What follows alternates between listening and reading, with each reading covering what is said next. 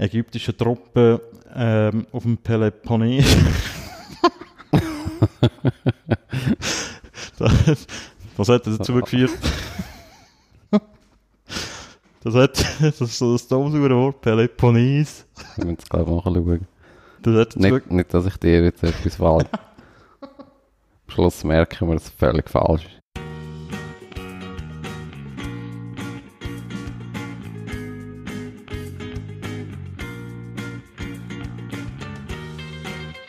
Herzlich willkommen zu einer neuen Ausgabe von der Weltumschau mit dem Claudio. und dem Dominik.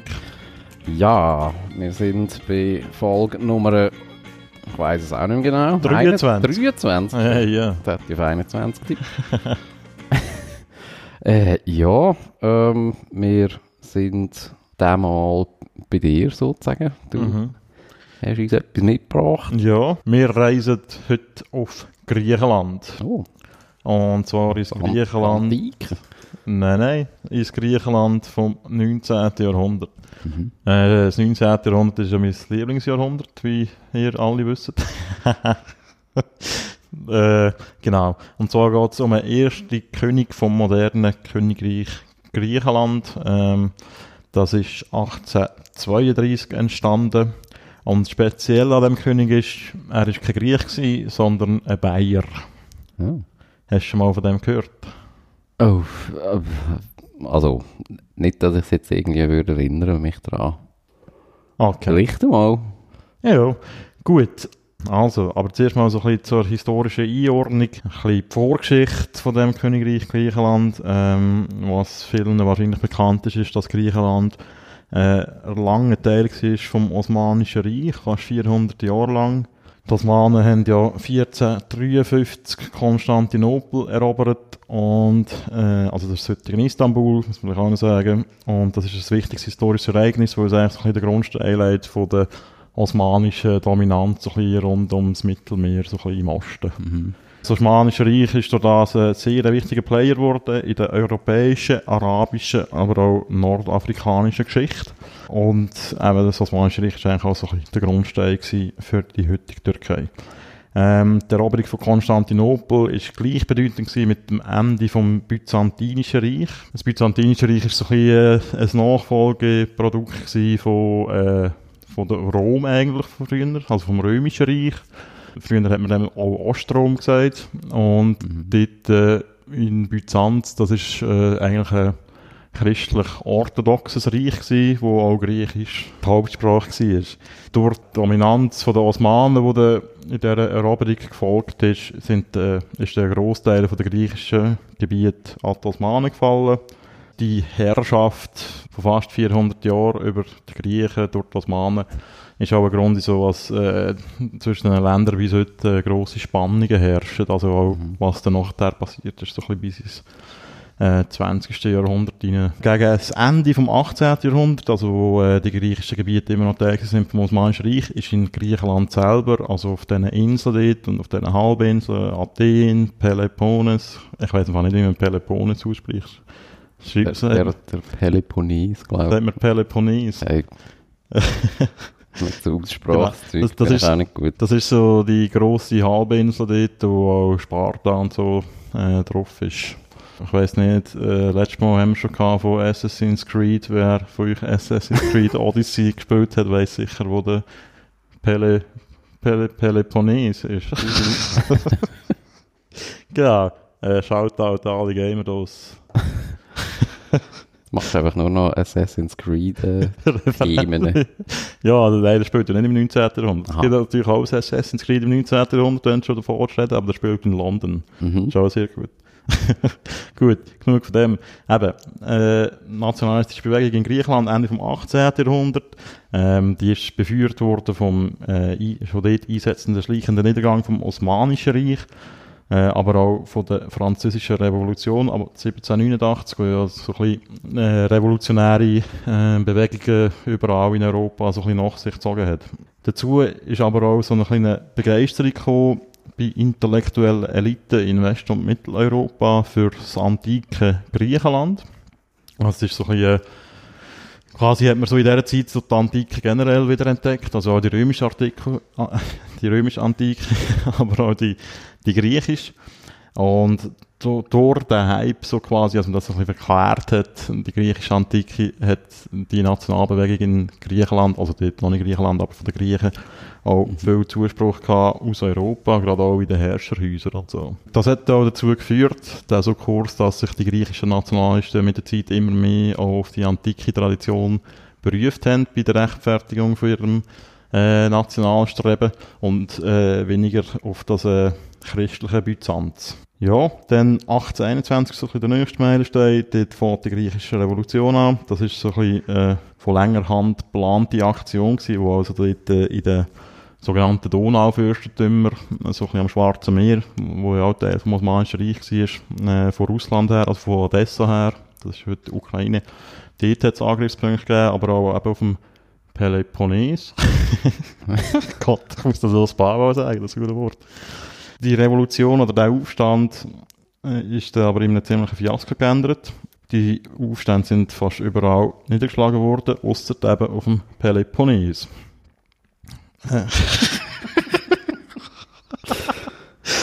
Aha. Ja, genau. Äh, auf dieser grossen Halbinsel haben die Aufständischen ein paar Städte erobern und haben auch die muslimische Bevölkerung vertrieben. Ähm, das ist aber so ein bisschen der einzige Erfolg gewesen, äh, von diesen griechischen Nationalisten. Nachher ist so ein eine Pattsituation entstanden zwischen den Aufständischen und dem Osmanischen Reich. Es hat immer wieder Kämpfe gegeben, aber eigentlich ist keine Seite genug stark gewesen, um den Konflikt so ein bisschen definitiv zu entscheiden. Die haben die jahrelang haben die echt dort ein paar Städte besetzt gehabt und das hat sich dann so ein bisschen verfestigt bis 1825. Es ist da zur Einmischung von anderen Grossmächten, äh, allen voran Frankreich, Großbritannien und Russland, wo alle äh, eigene Interessen im Umfeld vom Osmanischen Reich verfolgt haben. Aber auch Griechen sind untereinander immer wieder in grosse Streitigkeiten geraten. Das ist etwas, was sich äh, durch die ganze Geschichte, die ich heute erzählen, ziehen wird. Ziehen wird. Genau. Aber eigentlich wollte ich das gar nicht gross im Detail erzählen, weil es soll ja um den ersten König von Griechenland gehen. Das Mannen haben irgendwann die Hilfe von Ägypten in Anspruch genommen. Das ist auch wieder kompliziert. Ägypten war Teil vom Osmanischen Reich, hat aber einen sehr mächtigen Gouverneur gehabt, den Mehmet Ali, wo Ägypten quasi selbstständig regiert hat. Also er war sehr unabhängig von Konstantinopel aber er hat de facto, oder der Jure, äh, dazugehört. Und das Osmanen haben dem Mehmet Ali eigentlich in Aussicht gestellt, dass er die eroberten griechischen Gebiete nachher kann in sein Herrschaftsgebiet aufnehmen kann, wenn er ihnen hilft. Die ägyptischen Truppen sind auf dem Peloponnes eingefallen. Es hat wiederum die, die europäischen Grossmächte auf den Plan gerufen, eben Frankreich, Großbritannien, Russland. Die haben um jeden Preis wollen verhindern, dass Ägypten dort äh, über die Griechen herrscht oder über die griechischen Inseln. Und da hat es die Schlacht von Navarino gegeben, 1827, wo britische, französische und russische Truppen die osmanischen Truppen besiegt haben. Genau, nachher ist es zum Krieg zwischen Russland und dem Osmanischen Reich. Die Russen sind dort einmarschiert. Russland hat sich dann immer mehr so ein bisschen als Schutzmacht äh, aufgespielt äh, von den orthodoxen Glaubensbrüdern in Griechenland. Äh, der Sultan hat eigentlich müssen vor den Russen kapitulieren und im Jahr 1830 ist es zum Londoner Protokoll gekommen. Und dort ist ein unabhängiges kleines Königreich für Griechen vorgesehen. Das ist nicht so ausdehnt wie Griechenland heute. Es ist so ein bisschen äh, der Süden vom Festland, also so Mitte bis Süden vom Festland, also Athen so ein bisschen noch darauf, aber so Thessaloniki und so, das ist alles noch ähm, osmanisch geblieben. Mhm. Und auch Kreta ist noch weiterhin osmanisch geblieben. Das ist die grosse Insel ganz im Süden. Das ist oh. gerade vor Albanien, oder? Kreta, nein, du meinst äh, Korfu. Ah, Korfu. Das sind die Ionischen Inseln, die sind mhm. zeitweise auch noch unter venezianischer Herrschaft gewesen. Ich weiss, mhm. bin gar nicht sicher, ob zu dieser mhm. Zeit sogar noch. Ja. Ah, Kreta ist die, die grösste, oder? Also, nein, nein, eine grosse. Ich weiß nicht, ob es die grösste ist, aber das ist eine grosse Insel, ja. Genau. Gut, eben. und da hat sich aber noch die Frage gestellt, wer soll jetzt eigentlich griechischer König werden? Aber man muss vielleicht noch klarstellen, dass die drei Grossmächte, Großbritannien, Frankreich und Russland, eigentlich im Alleingang über das Schicksal der Griechen entschieden haben. Es hat zwar auch griechische Führer gegeben, die in Frage sind. Also der erste Staatsführer war eigentlich auch ein Griech gewesen. Der ist Mitte der 28er Jahre gewählt worden von einer griechischen Nationalversammlung, die sich dort gebildet hat. Der ist der Io Ioannis äh, Kapodistrias gewesen. Und der ist eigentlich so das erste Staatsoberhaupt geworden. Der ist aber sehr russlandfreundlich gewesen, was wiederum die Briten gestört hat. Und die Briten haben darauf gepocht, dass Griechenland äh, Monarchie sein soll. Äh, sonst, sie haben droht, sonst würden sie äh, das äh, Griechenland nicht anerkennen. der Kapodistrias ist der 1831 von polit politischen Finden ermordet worden. Der junge Staat ist im Chaos versunken und es haben bürgerkriegsähnliche Zustände geherrscht. Die Griechen selber haben sich dann in der Folge hilfesuchend nach Europa gewendet und haben nach einem Regent gefragt. Also sie, sie haben aktiv äh, gehofft, dass äh, irgendein Abkömmling von einem größeren Herrscherhaus äh, die Führung so ein bisschen übernimmt. Also dort ist auch darum gegangen, dass jemand ist, der so ein bisschen überparteilich ist, mhm. also über den zerstrittenen einzelnen Strömungen in Griechenland selber steht. Also und der hilft wenn er so schon aus einem etablierten Fürsten oder Königshaus kommt. Ja, ich meine, wenn du dich König willst nennen, dann musst du ja schon irgendwie jemand sein, oder? Du kannst ja nicht irgendwie Kreti und Pleti kommen plötzlich mhm. König sein in Europa. da müssen äh, Jahrhunderte von Inzest vorausgehen. genau. Steuert das nicht? Mindestens genetisch leicht degeneriert. ja. Ein bisschen schälen und so. ein bisschen hinken. Ist auch immer gut. genau. Ähm, der, der, erste Kandidat ist der Leopold von Sachsen, Coburg und Gotha gewesen. Der hat aber abgewunken, weil seiner Ansicht nach Griechen viel stark zerstritten war. Äh, was der gute Leopold äh, hingegen doch nicht machen ist König von Belgien werden. Die haben 1831 die Unabhängigkeit von den Niederlanden erreicht und er ist der König von Belgien geworden. oh, aber nicht der Böse. Ich glaube, das ist das der Vater wahrscheinlich. Anstatt dem Leopold haben die Griechen einen anderen Deutschen zum König bekommen, nämlich den Otto I. Der war der Sohn vom König Ludwig äh, I. von Bayern. Äh, Bayern war zu dieser Zeit noch ein eigenständiges Königreich. Gewesen. Und der Ludwig I., das ist ein grosser Philhellenist gewesen. Das sind so eben die Griechenland-Liebhaber. Mhm. Also die haben das wirklich so völlig verklärt. Ähm, der hat sich begeistert gezeigt von der Idee, dass sein Sohn König von Griechenland äh, soll werden mhm. Und die griechische Nationalversammlung hat dieser Lösung auch zugestimmt und Otto ist so der erste König von Griechenland geworden. Jetzt weiss ich, wieso ich das mal gehört habe, wegen Otto Rehagel. Ja, Rehagel das ist, doch, König Otto. Das ist doch das so Hat meine Schlossbrand. Nein. nein, nein, ist doch okay. Nein, das habe ich auch gedacht. Äh, König Otto hat man ja dort auch immer gehört. Und ja. das, ist der, das ist ja auch ein Deutscher, der mhm. Griechenland... Also das war so der Witz, gewesen, oder? An dem? Also, ja, oder, an dem genau. Ich habe es ehrlich gesagt erst jetzt gecheckt, als ich mich mit dem befasst habe, mhm. dass es von dort herkommt. Mhm für alle nicht Fußball Interessierten, Toto Rihago hat Griechenland 2004 zum Europameistertitel geführt im Fußball, was eine Sensation war. Und darum hat man ihn König Otto genannt. Und wie ich jetzt erfahren habe, ist das eine, äh, eine Referenz auf den ersten Griechenkönig quasi, der auch ein Deutscher war. Der Otto war beim Zeitpunkt seiner Wahl zum griechischen König äh, erst 16 gewesen. Er ist 1832 zusammen mit äh, bayerische Spitzenbeamten und 3'500 bayerische Soldaten auf Griechenland aufgebrochen. Als er ankam, war er 17 gewesen. und die, die Bayern, die sind wirklich so völlig hin und weg von der Idee, dass äh, grosse Griechenland kommt. Und als sie da sind, haben sie eine böse Überraschung erlebt, weil das Land ist völlig zerstört war, völlig rückständig. Also die Leute haben offenbar wirklich so in Lehmhäuser gehaust noch. Und das ist überhaupt, das hat gar nicht, so die... Nicht mit weissem Marmor. Ja, das so. hat nicht die antike Glorie versprüht, die man sich äh, vorgestellt hat. Genau. Und eben, es war sehr chaotisch. Gewesen. Der Krieg, der jahrelang gewütet hat, war sehr äh, sichtbar. Gewesen. Es hat keine funktionierende Verwaltung gehabt weil der Otto noch minderjährig war, ist ihm so ein, sogenannter Regentschaftsrat zur Seite gestellt worden, wo das Land eigentlich regiert hat, so bis er volljährig war. Wir sind mit 20 volljährig geworden. Der Rat war ausschließlich mit äh, bayerischen Experten besetzt gewesen, eben Beamten. Und die haben da probiert, die Staat nach bayerischem Vorbild aufzubauen. Lustigerweise habe ich gelesen, dass sogar das bayerische Reinheitsgebot für Bier äh, in Griechenland eingeführt worden ist. Und irgendwo habe ich gelesen, aber bin ich nicht sicher, wie, wie, wie gut das äh, verbrieft ist, dass die Griechen für so Mittelmeerländer äh, speziell grosse Neigung zu Bier haben. Hä? Ah, ja, sie, sie sind halt auch, trinken gern Bier offenbar. Weil sie, Das war doch eine vage Vermutung. ja, genau. Aber die Italiener trinken glaube ich, auch gerne Bier. Also, ja, keine Ahnung. Habe ich irgendwo gelesen.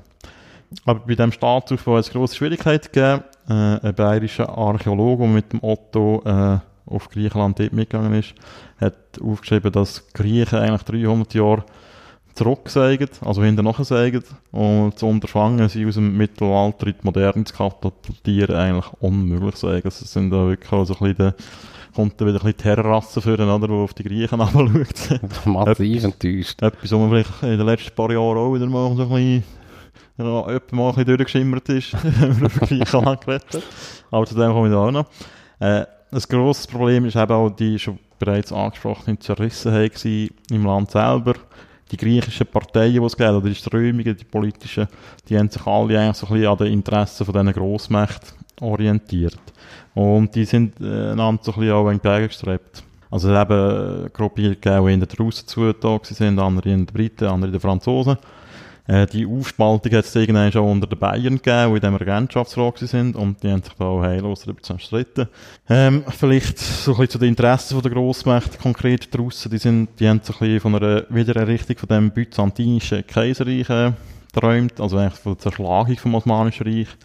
Eben weil das äh, auch konfessionell äh, für sie interessant wäre, dass dort wieder ein grosses orthodoxes Reich wäre, das sie auch beeinflussen können. Das ist natürlich auch im Otto sympathisch gewesen, weil er dann noch ein viel grösseres Reich hätte können beherrschen.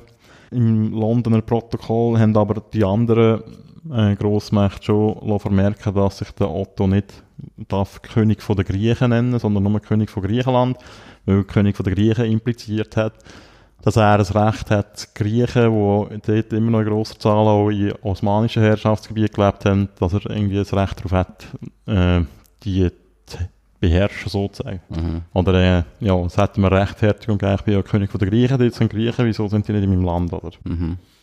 Die Briten wiederum sind äh, hauptsächlich an einem weiteren Flottenstützpunkt im Mittelmeer interessiert gewesen. Das haben sie eigentlich erreicht mit dem Königreich Griechenland. Und sie haben eigentlich auch äh, das Osmanische Reich als nützlichen Buffer gesehen gegenüber von Russland, damit Russland seinen Einfluss nicht kann am Mittelmeer ausdehnen Das haben die Briten eigentlich nicht wollen. Die Franzosen wiederum haben ihren Einfluss, Einfluss gegenüber Großbritannien in der Mittelmeerregion wollen erhöhen, aber äh, die Franzosen sind eigentlich so ein bisschen der schwächste Player von diesen drei. Also, die Briten sind dort äh, zu dieser Zeit so ziemlich äh, die, die ja, unbestrittene Weltmacht gerade auf so was äh, Seehandel und so, also See, Mhm. Seemacht angeht. 1835 war der Otto äh, 20 gewesen und hat äh, endgültig können den Thron besteigen. Er hat die Macht übernommen. Er hat auch äh, neo-absolutistische Vorstellung von einer Monarchie. Das heisst, äh, ein Staat mit einem König, der eigentlich an der Spitze äh, mit uneingeschränkter Entscheidungsmacht regiert. Man muss das vielleicht auch noch historisch ein bisschen einordnen.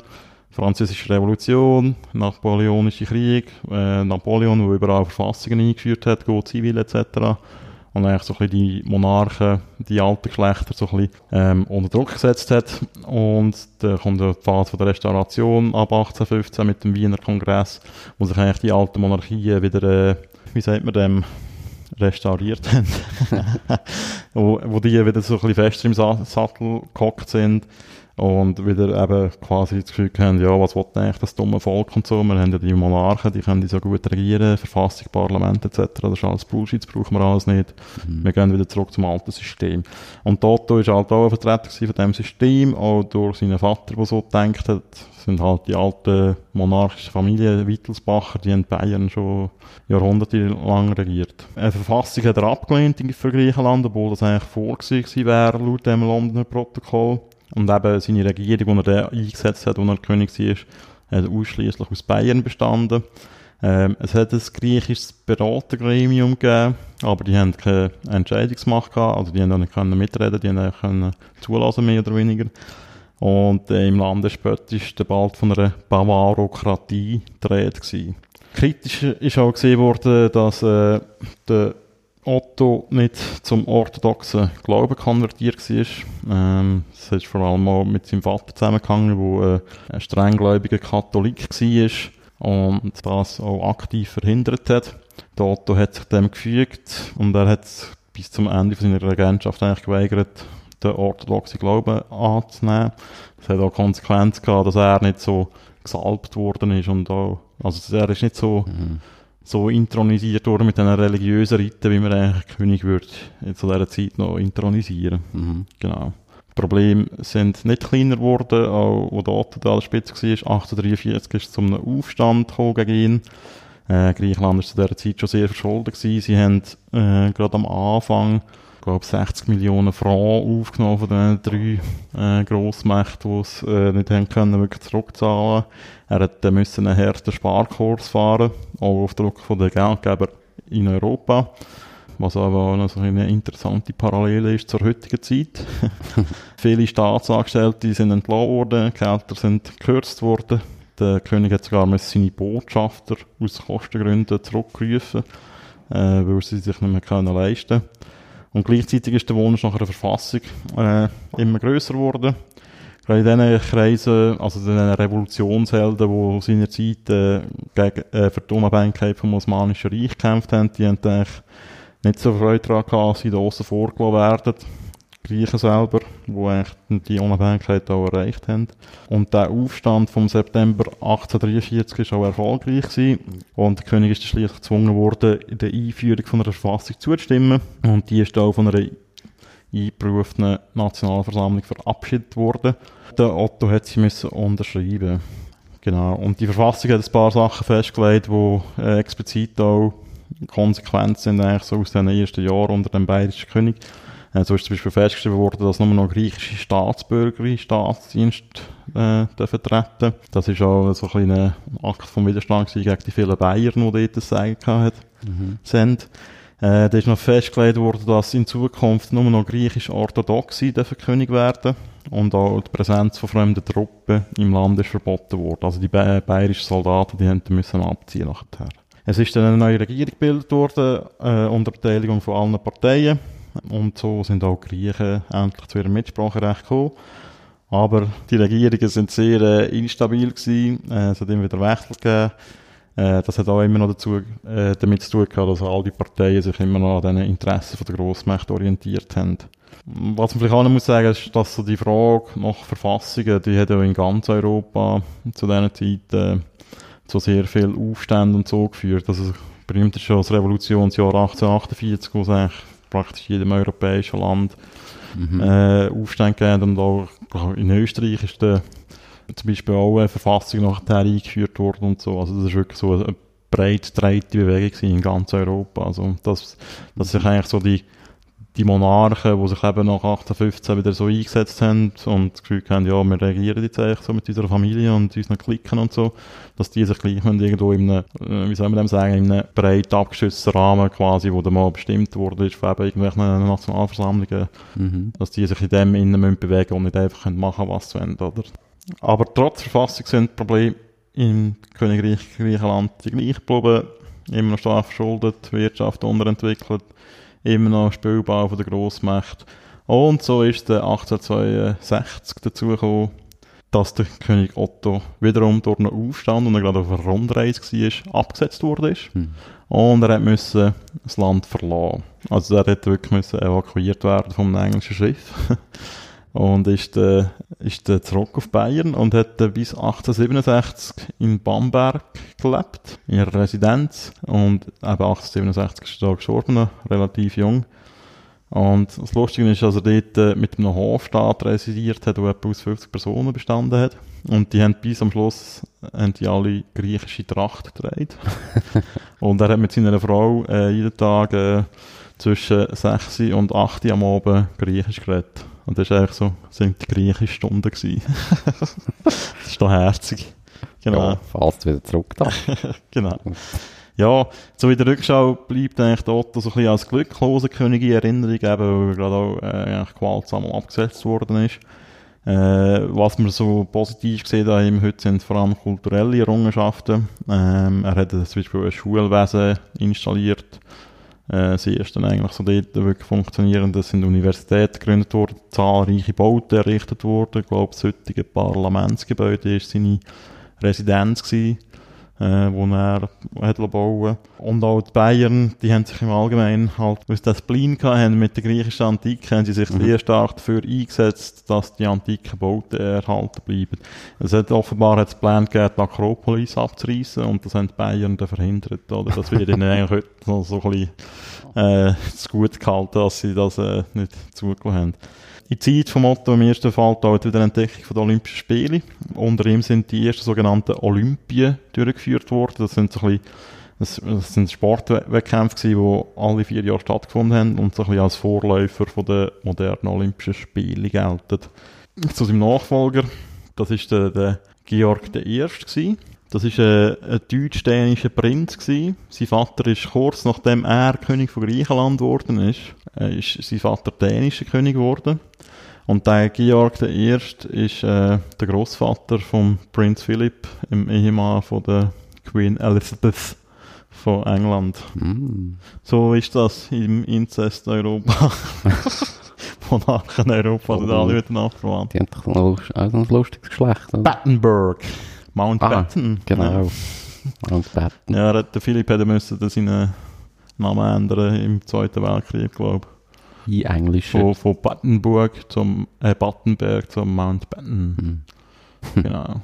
Ja, und das war die Geschichte vom Otto I., dem ja. ersten König oh. von Griechenland. Das war spannend. Also gut, ich finde das immer recht schräg.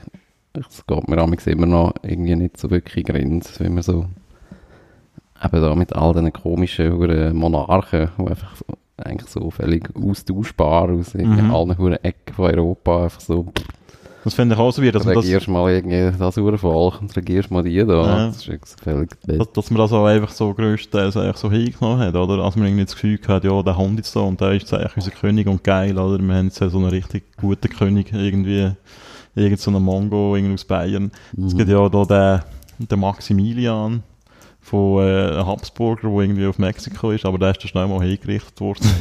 okay. Nachdem er dort angekommen ist. Die haben da Gefühl gehabt, ja, jetzt wird der dort der Kaiser von Mexiko oder so. also will dort Habsburg noch auch Spanien? Nein, nein, das ist, das ist noch der. Ich weiß, ich weiß ehrlich gesagt nicht genau, wie es zu dem gekommen ist. Aber ja, es, es gibt ja überall so Beispiele, dass man da dass die, die Herrscherhäuser, von denen gibt es ja gar nicht so wahnsinnig viel, oder, wo da wirklich Könige gestellt haben in Europa, das sind ja wirklich alle so ein bisschen mhm. verwandt. Die Winters, das sind ja auch Deutsche eigentlich, oder? Ich weiß gar nicht, wie die geheißen haben. Sind die nicht auch Sachsen, Coburg, irgendetwas? Ach so. Ja, die haben ja auch ihren Namen, die haben den Namen im Ersten Weltkrieg geändert, ah. die haben auch einen deutschen Namen gehabt, die mhm. heißen ersten der Windsor. Ja, lustig. Gut, also. Ja. ja. Dann würde ich sagen, Wunderbar. machen wir da den Deckel zu mhm. und äh, hören wir uns bald wieder. Yes. Tschüss zusammen. Ciao.